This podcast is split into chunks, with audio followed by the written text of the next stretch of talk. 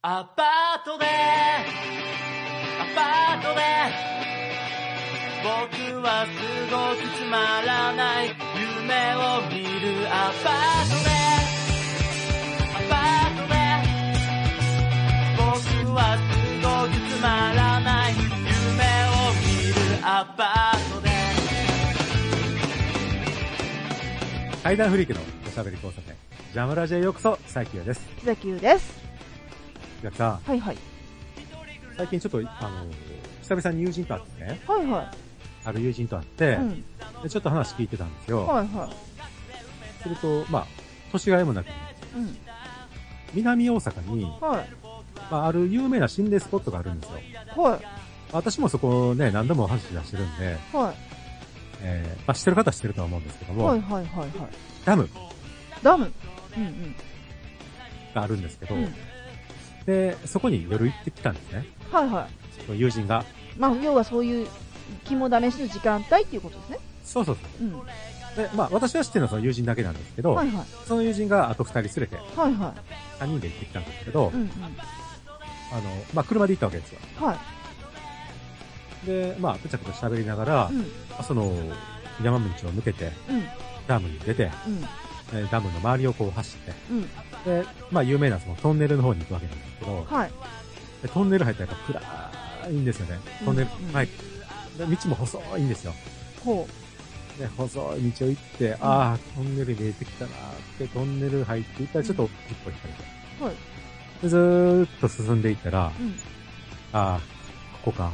うん。ここは、あの、例の場所か。とうん。うん。で、進んでいったらう、ん。車が止まってるんですよ。うん。はい。で、あれ？これ、進めないじゃないかと。うん。で、クラクションパーンと鳴らしたんですね。うん。で、反応がないんですよね。はで、それやっぱ怖そうな車なんですよね。い。怖そうなってどういう感じの？ちょっとローダウンした。あー、なるほどなるほど。はい。で、あまりこう、クラクション鳴らすのも良くないなうん。ということで、こうバックで、はい。もう仕方がないから抜けようと。うん。でも大変ですけどね。まあそうですね。ああいう狭い道ってね。で、バックでずーっと、あの、戻ってきたら、うん。また後ろが車が来たんです。ほう。ちょっと待って。わかりますよね。挟まれた。で、うわ、うわ、どうしようどうしようって。まあそんな、こう、やんちゃくれでもない普通のやつなんで、はあ、どうしようどうしようってなってるうちに、い。うん。こう、ダッダッとこう、後ろの車から二人降りてきて、で、前から一人来て、はい。まあ、3対3なんですけど、はい。で、後ろの車のやつが、カマン持ってる。うえナイフだったらわかるんですよ。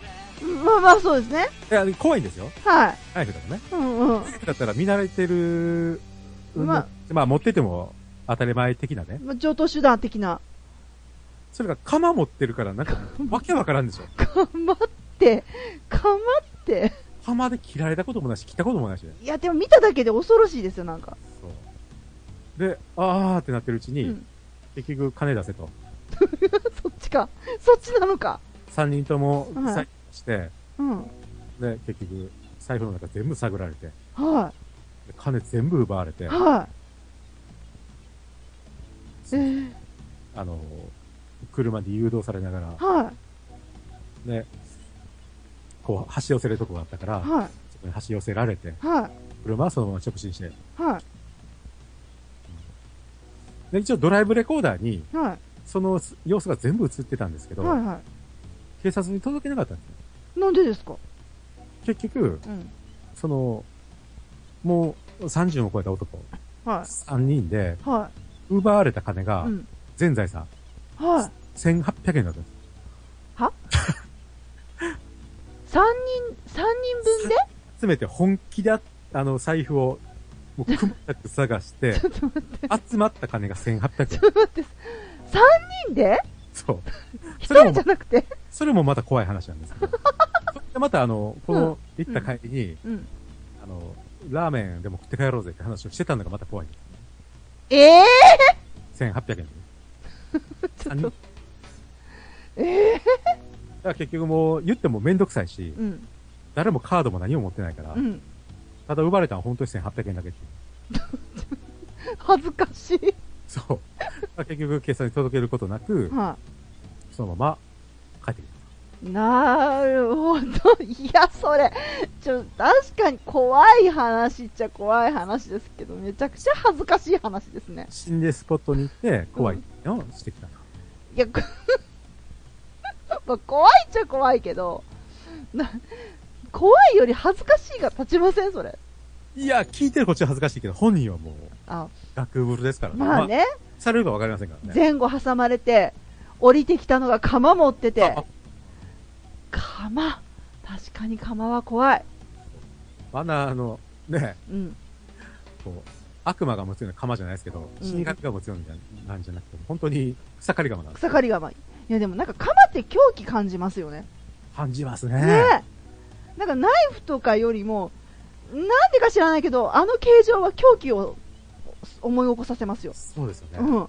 なんか首を刈られるイメージありますよね。そうそうそう。なんでですかねこう、ナイフとかも一緒なんだけど、別に普通に刃物だから、出刃包丁を持って来られるのより釜の方がなんか狂った感じがする。なんか怖いねう。ん。いやー、それはご愁傷様でした。本当に、あの、うんその南大阪のその場所は、うん。あの、ネットニュースでも何回か上がってるんですよ、今までも。その、心霊的なことじゃなくて、その、その、そういうカツアゲ的な、そう。人人が、そういう奴ら以外は来ないっていうね。はあでそういう奴らにも、もう稀にしかうん。現れないんで、もう狙ったら、目撃者もいないっていう。なるほどね。うわー、女性が襲われたりもしてるんで、怖い。まあ本当に、怖い。会いには行かないようにしてほしいなと。あ本当ですね。普通は注意注意を喚起した方がいいですよ。そうだから多分、そういう場所って、うん。大阪のそこだけじゃないと思うんでね。うんうんうん。いっぱいある。まあ、基本的に心霊スポットって寂しいところですからね。なんかそういうの多いと思います。気をつけましょ気をつけましょう。本当気をつけましょう。えー、そんなわけででございますよ。まあ、いろんなあの話があったわけなんですが、あのー先月ね、はい。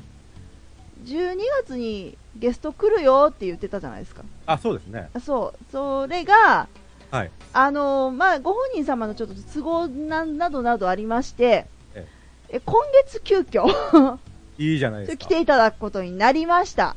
前倒しはもういくらでも歓迎です。前倒しです。はい。もうあのー本当あまりに豪華なので、ちょっとね、あの、本当は年末スペシャル特番みたいな感じで持っていきたかったんですけども、まあちょっとあの、ご本人様の都合がありましたので、まあそこはね、まああの、本当しょうがないんですけれども、もう今日がスペシャル特番の気持ちでね、あの、やっていこうかなと思います。じゃあ、あの、ご紹介してもよろしいでしょうか？お願いします。はい。えーそれではですね、今月のゲストさんです。パラムちゃんです。はい、こんにちは。木崎姉さん、ハードル上げすぎ。大丈夫、でも全然上がってない。まだあの、上げすぎ何いや、全然全然上がってない。まだあの、30センチもないぐらい。いやいやいやいやいや。パラムちゃんです。はいようこそ。そうです。皆さんね、この可愛らしい声、あの、聞き覚えがある方もたくさんいらっしゃるんじゃないかと思うんですけども、あの、ジャムラジのね、オープニングジングルとか、あの、メールコーナーのジングルとかを、ちょっと担当してくれてたことがございまして、ね、聞き覚えがあるんじゃないかと思いますね、佐伯おじちゃん。お兄ちゃんだよ。ジングルでもね、うん。あの、可愛らしい声で。ほんで、ジングルでね、今の木崎の説明で、ああ、あの人かっていうので、ピンと来た方もいるとは思うんですけど、ええ私がね、うん、この、パレムちゃんうん、を知ったのが、うん、ネットラジオなんですよ。ニコ生に書いてた動画があって、うん、うん。で、もう全然繋がりも何もないですよ、もちろん。はいはいはい。に聞いてたんです。第1回から。ほうほうほでも第0回からあったんですよね、あれね。う。そうですね。ほわかんないですけど。0回ひょっとしたら今だ聞いてないかわかんないですけど。う。うん。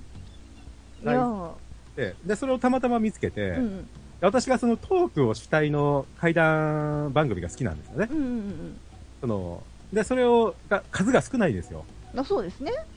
で、その中で、あ、こんなんできてるっていうのにちょっと衝撃受けて、うん。で、聞いてたんですよね。はいはいはい。で初めがやっぱ、初々しいんですよ。うん、うん、うん、なんかこう、たどたどしいというか。うん、うん。でそれが回を追うごとにこう、滑らかになっていくんですよね。うん、うん。まあまあね、そうですよね。で、そこに若干寂しさもありながらね。あ、こなれてきてるなと。おじちゃん語りますね。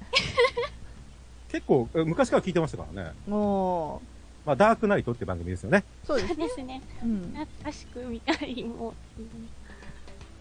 まあ、あの、今でもね、そのタイトルでニコ生を、そうですね。うん生放送されてたりするんですけども、まあね、あの、バラムちゃん、まあ、あの、私なんかはよく、いね、ご一緒させていただくことがあるので、よく、もちろんよく知ってるんですけども、まあ、リスナーさんの中には、えー声だけは、可愛い声だけはよく知ってるけれども、それ以外のことは全く知らないよって方もいると思うので、よかったら簡単にちょっと自己紹介をお願いしてもいいですか？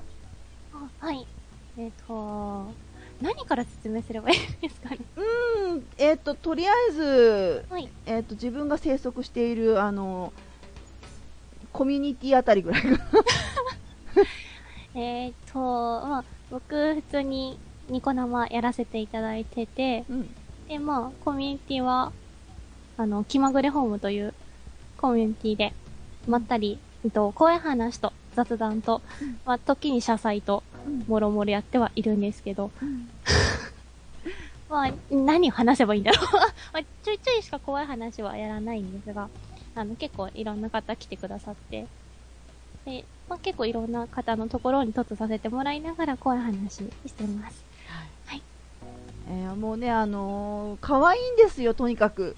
あのね、たまにね、巫女さんとかね、浴衣とかね、やってるんですよ。あの、コスプレではないんですが、そんな格好をしながらの生放送。もうめちゃくちゃ可愛いの。もう私、あの、画面に貼り付きながらそういう時見てるんですいやいやいやいや、やめてくださいね。本当に、でもあの、うちのね、企画、私の個人的な企画、まあ、式百夜だったりとかっていうのがあったんですけども、そのニコニコ動画とかのね、あの、そちらの方にも参加していただいたりしてて、まあ本当にあの、生放送にも突していただいたりとかで、まああの、本当に仲良く、まあ、あの、妹のように仲良くさせていただいてます。もうね、最強おじちゃん、どうしどうしたの？よく喋ったと思ったら次黙っちゃって。いやいやいや、あなたが説明してるからな。いやいやもう、あの、相づちすらなくなるから生きてるかどうか心配になるじゃないですか。いやいやいや、じゃあ邪魔したら悪いな。いや、めったに来ない可愛い子が来たから、緊張してるのかなと思って。この私が？うん、ないね。あるね。ああったのか あったのかいや、でも、本当にあの、ね、うち、初めてじゃないですか、女の子のゲストさん。あ、そうなんですよ。前から呼ぼう呼ぼうって言ってて、うん。で、結局、誰呼ぶわけでもなく、そうそう。ね。うん。で初の女性ゲストがそうそう。来ちゃったということで。そう。僕ですいません。もうあの、パラムちゃんを呼びたいということで、あの、佐伯さんが、もう本当にあの、うねうねうねうね以前からしてまして。うねうねしてないと思いますけえ、してど。なかった？うねうねはしてなういと思います。ねうねしてなかった？なんか、呼びたいなぐらいな感じのことはなかったっけ？あ、それはありましたよ。あでしょ？パラム、あ、呼びません？みたいな感じでね。そう。で私はあの、パラムちゃんが可愛いので、あの、佐伯さんの毒牙にかかってはいけないと思ってたから、いやいや、あの子はちょっと忙しいからって、ちょっとあの、マネージャーばりに止めてたところがあったんですけど、事務所通してくださいぐらいのね。そう、事務所通して、こう、木崎通してっていう。でもまさにこう、ちょっと木崎通した感じで、ちょっと今回ね、呼ばせていただいております。あの皆さんよかったですね。あの、いつもの声と違って、もう本当可愛らしい声がたっぷり聞けますんで、本当今日は楽しみにしててください。あの、階段もね、えー語っていただく予定にしてますので、ぜひぜひ皆さん楽しみにしててください。もうあの、嬉しいでしょ、佐伯さん？あ、もちろんです、もちろんです。いや、何そのさらっと、さらっとじゃなくて、なんかもっとちゃんと言っていいんだよ。何をですか？うれぴーぐらい。なんか寒くなりそうなんで。あ、パラちゃんね、その、怖い話、はい。その、なんか罰ゲームであれ、その、階段の動あ、画、どうか、はい、そうです。やり出したと思うんですけど、はい。その、まあ罰ゲームにしても、まあ動画上げようって話にしても、はい。なんで階段を選んだんですか？もともと、あのー飲み会でやってたんですよ。で、僕が怖い話をいっぱい持ってるっていうのを、その知ってるメンバーで飲み会をしていて、で、罰ゲーム、まあ、とあるゲームして、罰ゲームで、まあ、動画を上げようってなって、みんなで、あれは立てたんですよ。うん。あの、どういうのにしていこうとか、まあ、その怖い話にしようとか、このパラムって名前も、もともとはその罰ゲームのメンツで決めた名前で、うん。なんでその、まあ、いろんなこう、6人ぐらいいたんですけど、その6人で決めたのが、あの、ダークナイトだったんですよ。じゃあ、もともと、はい。プライベートで階段を語ってたと。はい、語ってました。だから、その流れで、な、ダークナイトを語り出したと。そうですね、怖い話とか体験いっぱいしてるから、これなら、まあまあまあ、リスナーさんもちょこっとついてくれるんじゃないかって言ってみんなであ、言ってて、必然、そうなったわけなんですね。そうですね。はいはい。なんで、なんでなのかなと。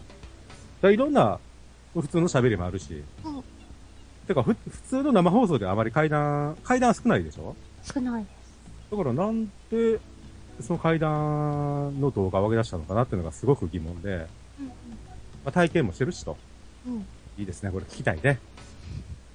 たっぷり聞かせてくれますから。ね。だからそういう感覚、そうのまあ、能力って言っていいのかわからないけど、うんそういうのがあるわけでしょ？まあい、だと思うんですけど、すごいよね。こう言えちゃうのがね。どう、でも、幻聴とか幻覚じゃないのって言われたら否定ができないので、証拠がないので、あなんともっていうのはありますけど、まあ、一応ちっちゃい頃から見えてたり聞こえたりするのは、まあまあまあ、そうなのかなとは思ってはいますけど。いいですね。いいですね。まあ、その辺もね、ちょっと聞けたら、語っていきたいですね。語ってもらいたいですね。そうですね。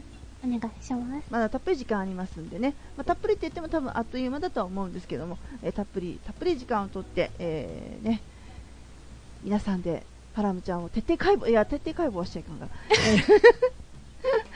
えー でたっぷり楽しんでいきましょそうします。うはい、えーというところでですね、えー続いてなんですがテーマトークというか、まあ、お便りテーマということで、えー今年記憶のに残った事件というのが、えー先月お題としてありましたはい。えー早速ね、ちょっとお便りをいただいてますので、そちらからご紹介していただいてよろしいでしょうか？はい。はい、じゃあお願いします。お願いします。オレンジの力さんからのお便りです。はい。オレンジの力さんからのお便りです。はい。佐伯さん、木崎さん、最近寒暖の差がひどいですが、体調大丈夫ですか？今月は予定がいっぱいで、てんやわんやなオレンジです。テーマの印象深い事件ですが、自分自身のことで35歳にして、下の毛に白髪を発見してし,、えーしてしまい、驚愕しました。頭の白髪も一気に生えてきて、おじさん顔ふつふつと感じます。佐伯さんと木崎さんのご自身の今年の印象深い事件って何かありましたか？ありがとうございます。ありがとうございます。これね、ショックなんですよね。えーでも男性として下の毛に白髪あってもそんなにショックじゃないかな。いあ、そうですか。ということはもう、すでにや、ないですけど、ないんだ。多分あったとしてもそんなにかなっていう。あ、一つうん。思ったのが鼻毛が白髪あるっていうね。でそこがどんどん増えてきて、はいはなんか、鼻毛がもうシルバー化してるっていうか、い。鼻毛の方が、よりなんというか、年寄り臭くなり、ないですか？いや、でもそんな、なんていうんですかね、下町のおっさんみたいにスッポーン出てないですからね。そんなじゃないですからね。あーなんかこう、よくよく見ればって、まあ、佐伯さんのことですから、まあ、ダンディーな方なので、まあ、鼻毛カットも欠かさないでしょうから、そうですね。鼻毛なんか伸びてきたなって思ったら30超えてからですもんね。ああ、やっぱそういうもんですか？そうですね。若い頃はそうでもない、気にならない？ない、鼻毛なんかうん。無視してましたね。まあ、確かに若い子が鼻毛か、あ、でも最近若い子鼻毛カット買ってますよね。よく見ますね。見かける。鼻毛カット。ね、お鼻に突っ込んでちょんちょんってやるやつ。伸びる人は多分伸びるけど、タバコ吸ってる人なんか特に伸びてあまあ、なるほどね。す。人はないんでね。うんうん。ああ、下下の毛に白髪は私は大丈夫かな？まだまだ大丈夫と。いや、でもこれはね、ショックなんですよね。まあ、あの、私わかります。ショックでした。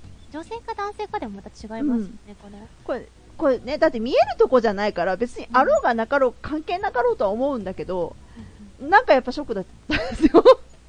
あって。いるみたいな。そう。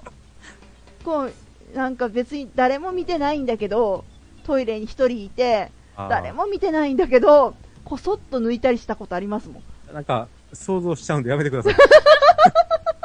やめてください。まあね。あのー、オレンジのの力さんは、うん。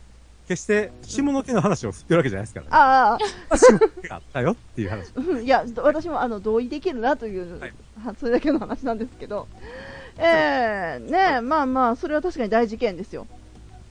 頭に白髪つけてもショック受けません？今はもう大丈夫かなあもう諦めた。うん。僕も結構若い時からあるのであんまり気にしてないの。えーパラモちゃんあるんだ。18とかから、へえ。もう中学生ぐらいの時から何本かあったんですけど、うん。えーもう結構増えてきてはいますね。まだ若いのに。でも、白髪だったうら、ん。染め直せるからいいけど、あまあね。今女性でも薄毛増えてるじゃないですか。あー、うん。そっちだったらかなわんですね。まあ、うんそうですね。今だから女性のその増毛とか植毛とかね、うん。そういうのも、コマーシャルも増えてますけども、ね。まあな、もうちょっとそろそろ毛の話から離れましょうか。悲しくなってきます悲ね。しくなってくるからね。もうなん本当にかありますか？えー、なんか、今年印象深い事件って、最初ね、その、なんというか、これはまあニュース的な意味合いでっていうことだったじゃないですか。あ我々はね、うんあ、この、まあ、質問としてね。うんうん。であの、あれだったんで、あんな、まああ、ちょっと考えてなかったんですけど、自分自身にということでは。まあ、自分自身に印象ぶ深い事件。うーん、まあ、ぼかすんで言っていいかな。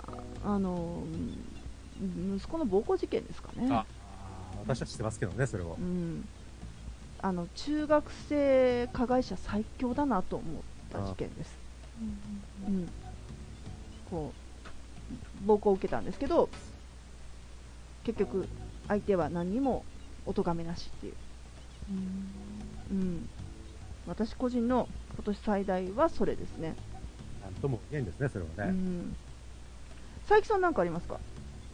えー。なんでしょうね。うん。バックで車をゴンとやっちゃっても、ね、かっこ悪かっこ悪いんですよ。痛い痛い。釣りに行って、あの、うん寝不足でい、はいはい、の中う、ん。早く帰りたい気持ちで、はい、うんうん。ピー、ピー、だから、ここ。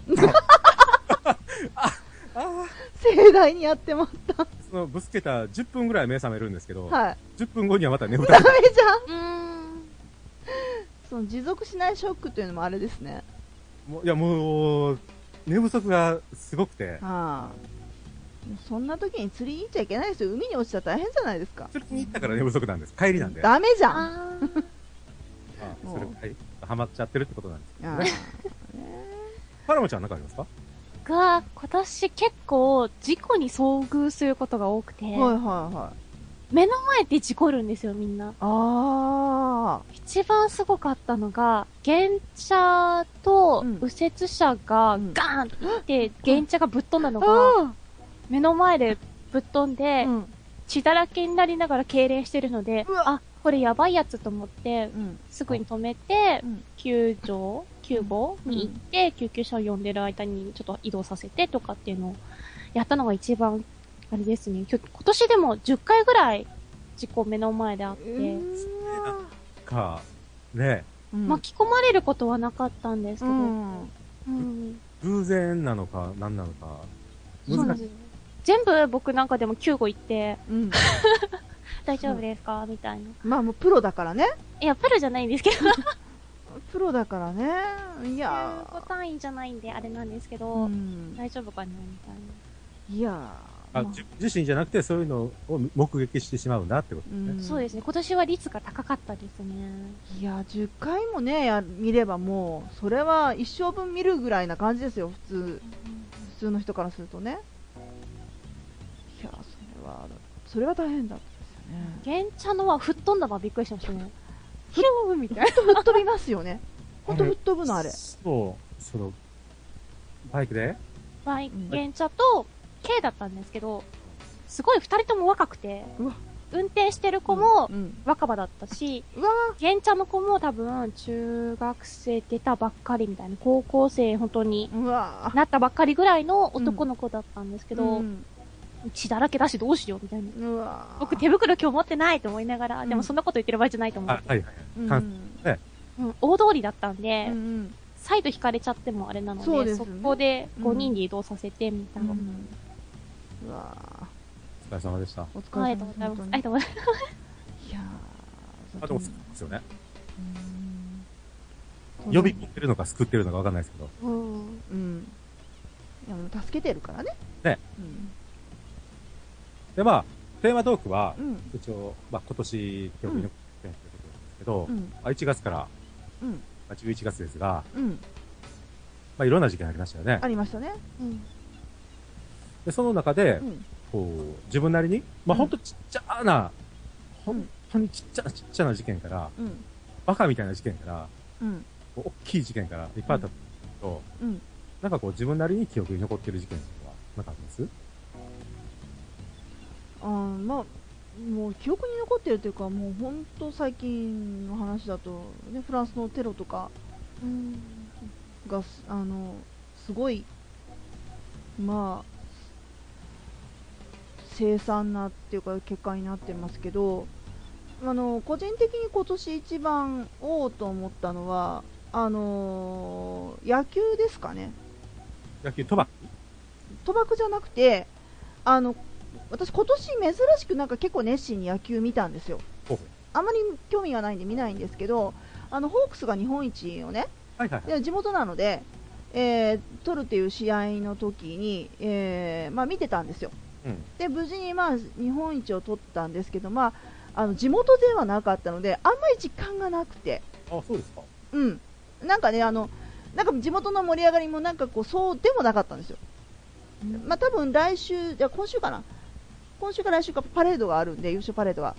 その時またわーっと盛り上がるとは思うんですけど、なんか今年は盛り上がりにかけるなーと思ってたら、あのーまあ、えっ、と、世界選手権ですかね、野球の。昨日まで、なんか、えっ、と、予選リーグみたいなのやってましたけど、それをずっと見てたんですよ、5戦。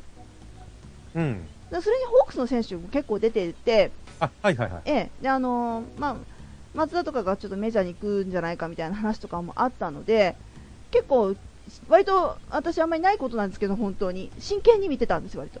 うんだから5戦全部勝ってで、結構活躍してるんですよね。でああなんかこう活躍して嬉しいけど、あメジャーに行っちゃうかもとか、寂しいとか思うっていう感覚をあんまり私、野球で感じたことがなかったので。で個人的にはなんかこう今年は野球割と真剣に見たなっていうのがなんか事件というか、うん、今年一番ちょっとその印象に残ってるニュースというのはそういうところですね。うん、あのーまあ世界選手権で、えー侍ジャパンが5戦全勝とりあえず予選リーグでしましたっていうそれです。うん。なるそうそう。ほど。さ本当にそれぞれですからね。うん。佐伯さんは、私はね、まあ、例えば、うん事件、2015年の事件としてね、うん、1月にほら、スーパーのスナックに爪楊枝入れて、うん、うん、あれ言ったじゃないですか、うん少年。もう少年っつっても19歳ですよ。うん。で、あと、イスラム国で拉致されたあのお二人がね、はいはい。されたとか、まあ、リベンジポルノでうん。逮捕者が出たとか、うん。で、まあ、例えば、大きい事件で言ったら、その、淡路島で5人殺害されるとか、はいはい。うん。覚えてます？なんとなくしか覚えてないでしょ、うんあ、そ、あそんなあったよな、とか。なんか、いろんなね、めっちゃくちゃ大きい事件があって、で、うん連日報道されて、その時はみんなの話題に上がるんですけそどう、ですね。それがなくなる、まあ、きっかけになるのが次の事件ですよね。うんうん。次の事件で、こう、報道が一気に冷めて、次の新しい事件でまた報道が加熱して、で、それ繰り返しで繰り返し。そうですね。で、視聴者はそれの、あの、忘却、うん。新しい事件、それがまた忘れていく。うん。まあそういうのが繰り返されてう、ん。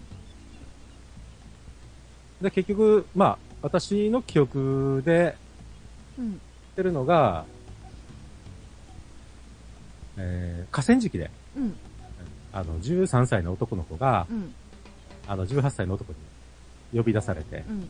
3人組ですよね、呼び出されうて、ん。で、首をカッターで切られて、うん。うん。殺害されて、うん。で、その、そういう事件を止められなかったっていう、まあ、いろんな人が、うん。ね、あの、喧嘩に現れるっていうような、うん。まあ、なんですけど、まあ、これ、まあ、事件自体も衝撃的なんですよ。うん。うん。すごく衝撃的な事件なんですけどう、ん。ここでちょっと記憶残ってるのがう、ん。この時にうん、犯人探しが始まったんですよ。はいはい。で、あの、少年法に守られて結局名前出ないとかね、うん。う。うんん。そんなん誰が犯人だってものすごい加熱して、うん。で、あの、ね、2チャンネルやら、ツイッターやらでもいろんな犯人探しが始まって、うん。ある女性、女の子がう、ん。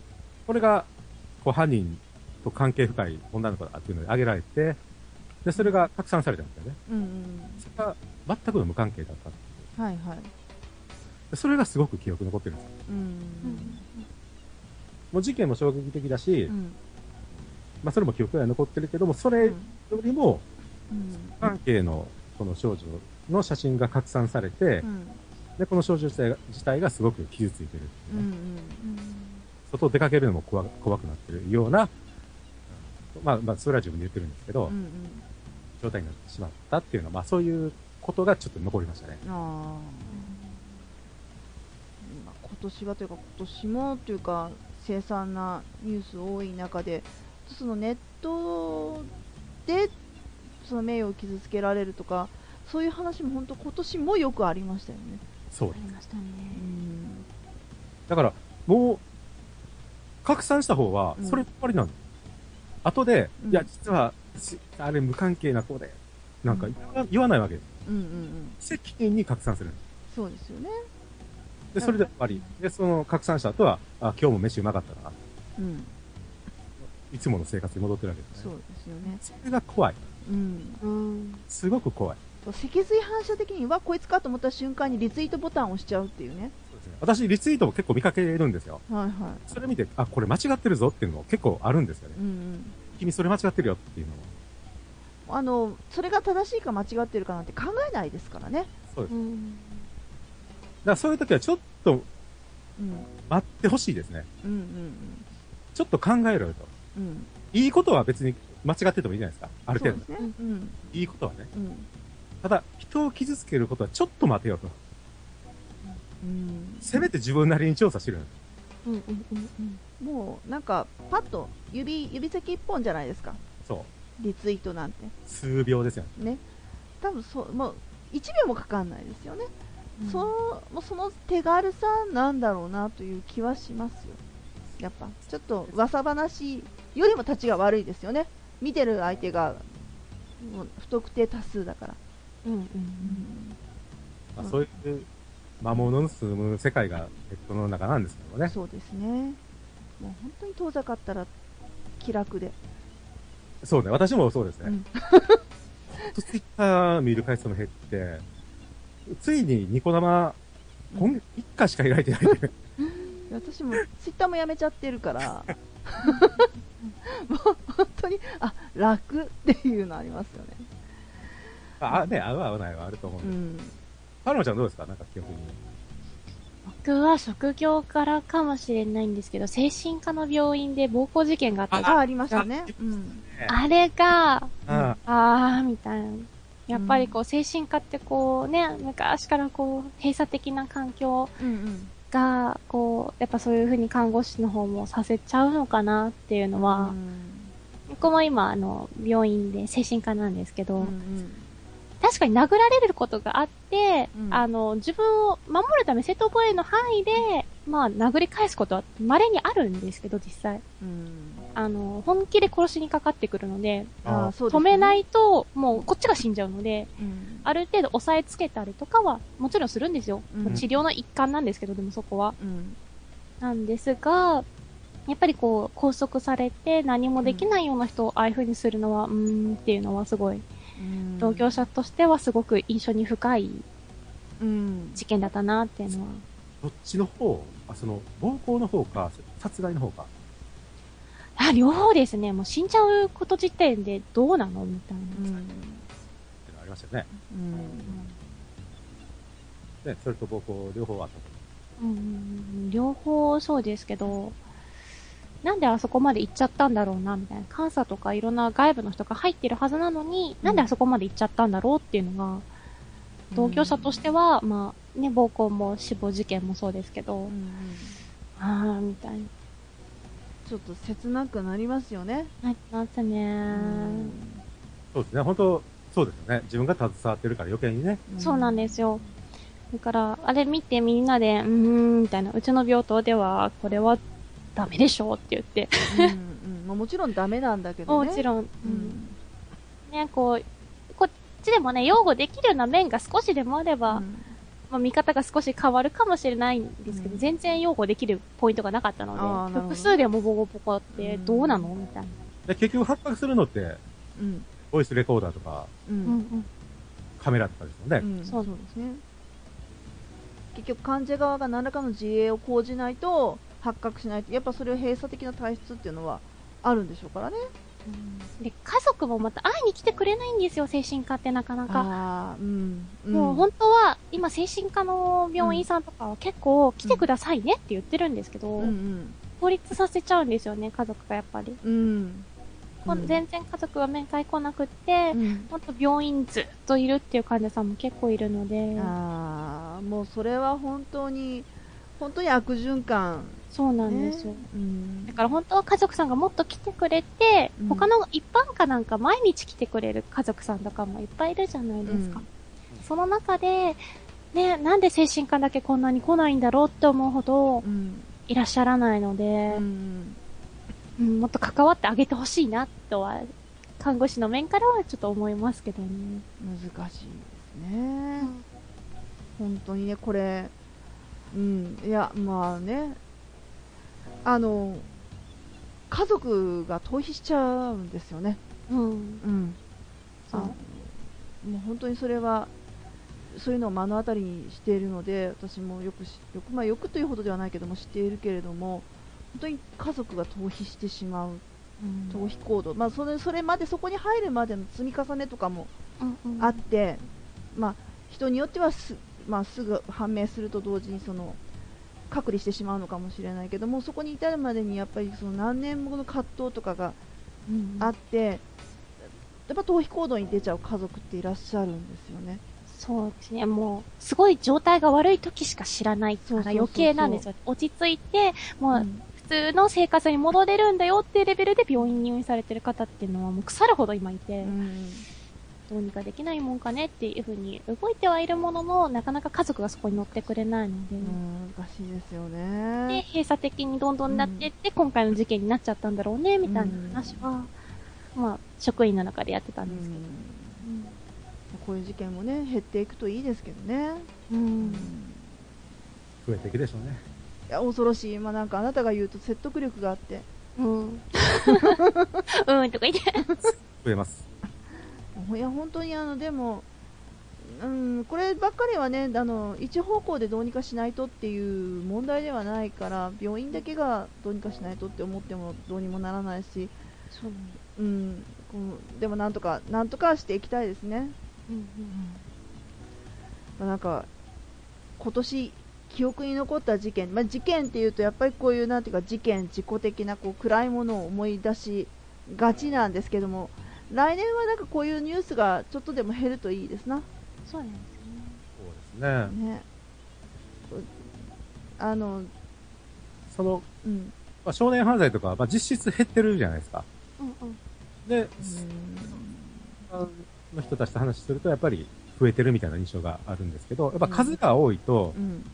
こう一つが薄れるんですよ。うん。数が少ないと一つが大きく取り上げられ、どうしても、あの、印象に残ってしまって、まあ、数が多く思ってしまうっていう、まあ、ちょっとね、複雑なところあるんですけどい、やでもね、減ってるかどうかは私には分からないです。正直、うちの息子のみたいに、あの、表に出ないものもいっぱいあるので、あ、もちろん、それも、それもですよ。あの、表に出る傾向にはあるわけですよ。うん。足よりね。うん。うんあ、もちろん出ないのありますよ。うん。意図的に出さないのもあるうし、ん。出ないのもあるし。うん。っていうところを見ても、やっぱり出ていく傾向にはある中で、うんうん。統計的にはやっぱ下がってきてるのは、あそれはまあ人口減少ですよ。うんうん。近い。だからそういうのも含めて、うん。まあ、ちゃんとデータとして把握してた方がいいよねっていう。うん。うんなんか来年はハッピーな話題が出るといいですね。そうですね。ハッピーはあるんですよ。ありますよ。あるけど、もっとほら、今より、こう、例えば、ね、なんか動物の赤ちゃんが生まれましたじゃないけど、こう、ほんわかな、そうですね。うん、で、もっといっぱい出るといいなっていう。で、まあね、まあいろんなことは、まあ本当にいろんな科学事件あって、まあさっきも言った、まあ忘れて、うんうん。どんどん記憶の中で薄れていって、また新しい事件で上塗りされて、それも忘れていってっていう、うんあ、311のね、地震なんかもそうですね。うんしていくわけでう、ん。で、まあそれが悪いことじゃないんですよね。うんうんうん。こう、忘れていくっていうのもすごく大切な能力で、嫌なこと全部覚えてたらもう心身症になりますから。そうなんですよね。それはもう大事な、本当に。だから、まあ、うん。出来事とか別に、あ、そんな時期あったん、あったよね、ぐらい忘れちゃうのは全然悪いことじゃないと思うので、うん。うん。まあ、いつまでも逆に覚えとかない方がいいと思いますねそうで。すね。そうですね。まあただ、総括として、うん。あ皆さんどういうのが残ってるのかなって私がちょっと気になったので、うんうん。あの、聞いてみただけなんですけどね。で、まあ、最後に、まあ、忘却なくして幸福はありえないっていうね、はいどれ、モールアの言葉を残して終わりにしたいと思います。はい。はいというところで、えーテーマトークのコーナーでした。えーお便りのコーナーでございます。はいよ。あのーお便り今回もたくさん来てまして、で、あのーね、うさぎさんからも、今回、ミクシーへの投稿があったんですよ。今回は。うんうんうん。そちらもね、えーこちらに転載させていただいてますので、えー、佐伯さん、頑張って読んでいただいてよろしいでしょうか。頑張れお兄ちゃん。頑張るよ。鼻の下伸び伸びやな。我々の、えー、ゆるキャラですね。うさきさんから、はい。ちへの投稿があります。まあ、それを読ませていただきます。はい。おはようございます。うさぎです。朝書いたんですね。朝ですね。そうですね。うん。えー最近、ファッションセンスって何服装って着てればそれでいいんじゃないの？と悩み悩んで、悩み悩んで、未だ大学生の典型的な理想の服装と酷使しています。えーそんなことはさておき、千里中央のお店は、言ってやる言ってやる15年11月16日に1回だけオープンするけど、それより上はまたかかりそうだなって状態です。そうそう、ここで仕事をしていた時、道路のちょうど車線、車、車線と車線の中央に立っていた時に、視界の隅、白く薄っぺらい縦長の何かが視界に映り、思わずぐるぐると体を回し、あたりを伺っていましたが、疲れていたのかなという感じで流したえ？流し、また元の位置に立っておりました。ああ、なんでそんなとこに立ってるんだよ。っていう疑問がある方もいらっしゃるでしょう。私の仕事は交通警備なのです。交通関係の出入りや車の誘導を主とした仕事なのです。たまたまその、ん？たまたまその日、道路を舗装し替えて、右折禁止にしようとポールを立てて右折できないようにするポールを立てていることについて、え車を誘導していました。その時に、不意、不意打ちを受けたので混乱したわけです。この場所付近では不思議な怪奇な現象にあったのは4回。この辺りで物を拾うと、肩や背中が重くなり、腕が棒のようになる。私だけ？この付近で実験したのは5回。そうそう、最近はお年寄りにも仕事ということで、シルバー労働人材センターから来たお年寄りが、草の伐採から、枝木の簡単な伐採並びに、落ち葉の掃除などをしたおかげで、私の樹木も一緒に処分されたようだ。えこれを確認したのが、ポールの前で、すべての樹木。でも、私が、え私、えでも私が体が重くなったのは、その樹木に関連しないものかもしれない。え？ちょっと待ってください。えこの樹木に関連しないものかもしれない。なぜか、え三角形の、道筋でよく落とし物が目立ち始めたか、ごめんなさい。三角形の道筋でよく落とし物が目立ち始めた、しかも拾うと、先ほど話したように、体が重くなる。そして、手放すと軽くなるが、樹木はないのに。思い込みによるものだと思うようにしている。こんなことを忘れてもすごく体に不調が起こる。ここらで、えーここらで物を拾わない方が身のためってことで、ここは一つ。えー特に最近は何もなかったし、話すことないな上本町駅付近にカフェがオープンするらしいから、今日仕事が急遽休みになったし、行ってみようかなで、は、また何かありましたら。つ推進、最近やっと秋になってきました。日差しが届けば、春の陽気、私は春が好き。めっちゃ難しいありがとうございます。りがとうございます。ね、今ね、ちょっとすいません。あの、全然関係ないんだけど、途中で笑い声聞こえなかった？え？なんか、手放すと軽くなるが樹物はないのに、みたいなあたりで、あの、カッカッカッカッカッカみたいな笑い声聞こえなかっ私の声じゃなくて？た違う違う違う。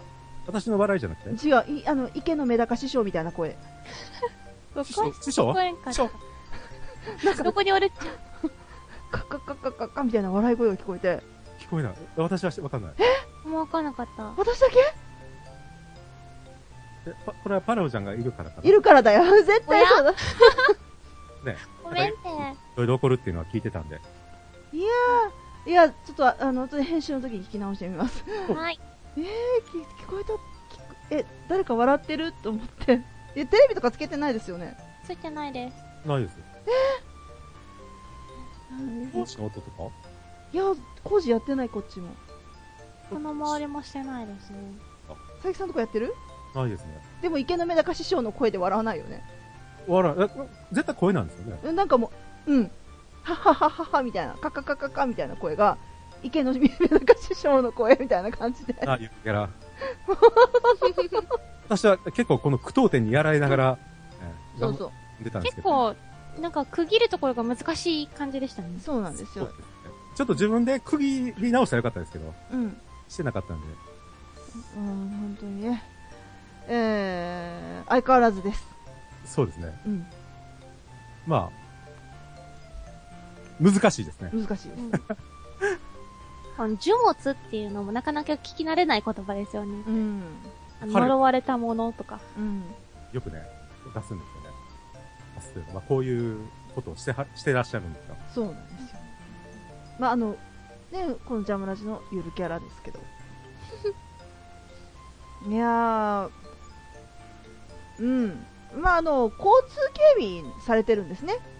初めてなんかこう、うさぎさんの仕事、お仕事というのが、こう、なんていうんですかね、こう、言語として明らかになったみたいな。それ思った。ええあそうなんだ。そう。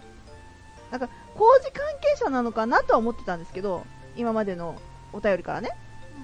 交通警備なんだ、なるほど、と思って。なるほどね。で、警備しながら君は何をやっとるんだ？で、くるっと回ってたんですよ。くるくる。そう。いやー、相変わらずです。そうですね。うん。内容を咀嚼するのにこれ結構時間かかりますからね。そうそうそう。時にしょあの咀嚼、全くできないまま次に行くというのが、まあよくはパターンですけども。固形物のまま飲み込んで、結局、ね、わからない。まあ、あの、相変わらずでとにかくでも安心しました。安心しましたね。ええあ、佐々木さん、春が好きなんですね。そう。春までもうちょっと待ってね。だってね。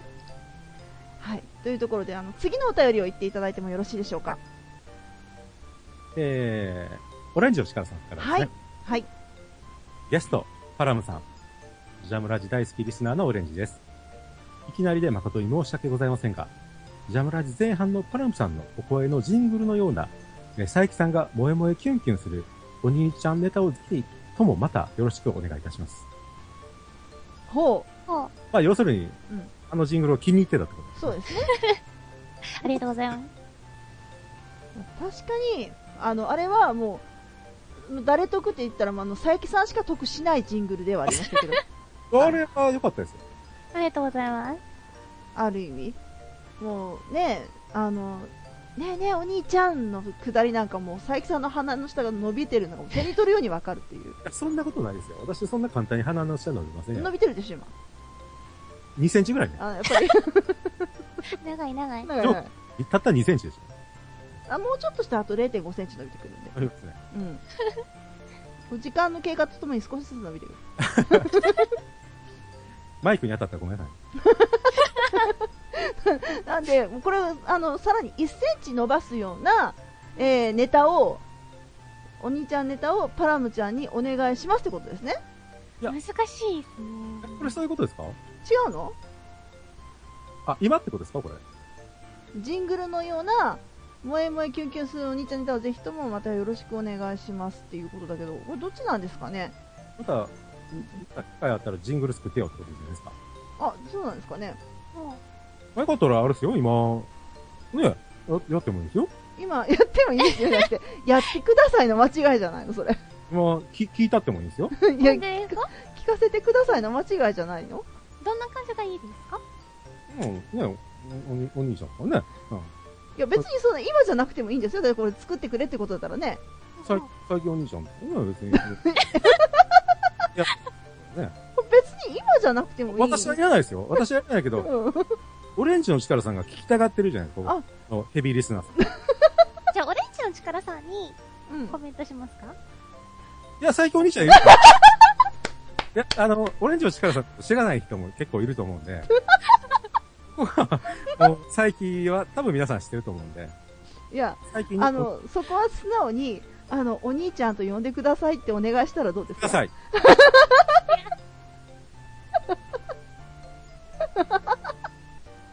だそうです、パナムちゃん。あの、佐伯さんが、お兄ちゃんと呼んでほしがってるので、呼びましょう。しょい。ほい。了解です。じゃまあ、他にフレーズちょっと入れてほしいとか、なんかあれば。おお好きなよお好きなように？うーん。の、ののしってもいいんですか？あ、もうののしるの？いや、あのね、パラムちゃんみたいな可愛い子に、罵られて、こう、嬉しいって人もたまにいますからね。でもそっちのタイプではないんであ、すないですか？なんでなそっちのタイプではないんです。じゃあ、あの、な、どんな風なことを言ってほしい？いや、もう何でもいいんです。例えば、こう、こんなシチュエーション希望とか。まあまあ、あの、収録頑張りましょう。みたいなねだって。うんじゃあ、早速、は、えー、佐伯優也の鼻の下を4センチ伸ばす、パラムちゃんのお兄ちゃんコメント、お兄ちゃん大好き系コメントを、えー、3、2、1、9。大好きな最近お兄ちゃん。収録頑張ろうね。頑張ろうな。頑張ろ いい ですか？大丈夫ですか？これで。今の佐伯さんのやる気がこう、あの、レッドブル飲んだ時ぐらい。なんかレッド、レッドブルでなんか死んだ人いましたね、最近ね。あ、そうですね。24本飲んだかなんかで。最近ね。うん。まあでも飲みすぎ要注意ってことですね。そうですね。ねあ、なんか今のも5回ぐらい食らったら死んじゃうんですね。死んじゃうんですね。興奮しすぎて。トレーナリンが分泌ししすぎて死んじゃうんです。死んじゃうんだ。危険、危険。危ない。さすがですね。佐伯さんどうですか？今鼻の下伸びましたか？いや、伸びてないんですけど、うん、私ちょっと今の声聞いて、うん、あの、パラムちゃんにうん、霊がついてるのが分かったので、うん。ちょっと除霊したんでここに来てもらっていいいですやいやいやいや危険、危険危ないかちょっと除霊せんとダメだと思うんで、危ないここの部屋に。危ないから。ダメ、ダメですよ。あの、マネージャー通してください。木崎としてあれですね、今年最後に残る事件になるかもわかんないですね。そうだよもう。あの、ダメですよ。木崎通してください、ちゃんと。そうですね、すいませんでした。まあね、ということで、あの、ね、えー、オレンジの力さんありがとうございました。ありがとうございました。大丈夫かな本当に。